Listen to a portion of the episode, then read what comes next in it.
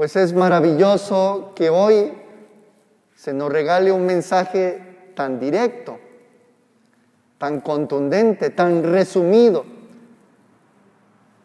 de nuestro modo de ser creyentes, de nuestro modo de vivir esto en lo que creemos.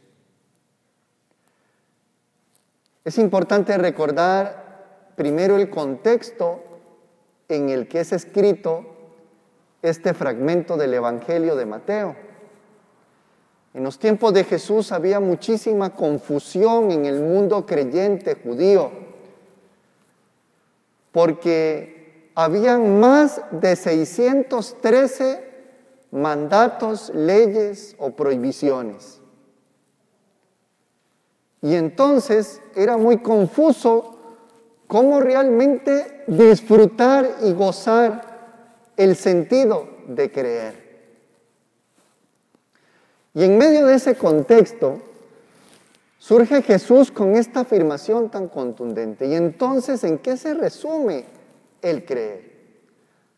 Amarás al Señor tu Dios con todo tu corazón, con toda tu alma y con toda la mente.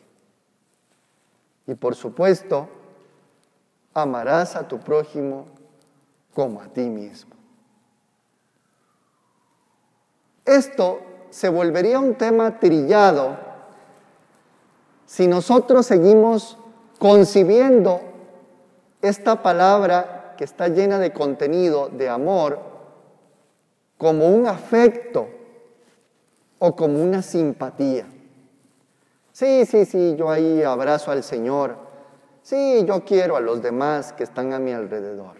Esto no es de afectos solamente ni de simpatías. Esto es una opción. Lo primero, de llegar a amar a Dios con todo nuestro ser, se funda a partir de donde venimos. Todos los seres humanos somos fruto de un amor absolutamente gratuito de Dios para darnos la vida. Dios se complace forma parte de su ser darnos vida a nosotros. El asunto es que no solamente somos fruto de este amor de Dios, sino el imperativo contundente de la escritura que está en Juan nos dice que Dios es amor. Quiere decir que no solamente ha sido un derroche de lo que Él es, sino es que Él es ese amor. Si eso es así, lo siguiente, la segunda parte de esta gran afirmación, es necesaria para que esto se complete. El fruto de este amor de Dios no será posible si no amamos a los que están a nuestro alrededor. ¿Y en qué consiste este amor? en que tengamos afecto y simpatía y seamos los abrazones del pueblo, seamos los besucones del trabajo, o en realidad es algo más profundo. Esto tiene que ver con que en nuestra cotidianidad seamos capaces de procurarle, no solamente desearle, sino procurarle un bien tal a los que están a mi alrededor como si me lo estuvieran haciendo a mí. Si se dan cuenta, es el gran reto y la gran lucha constante en nuestro mundo.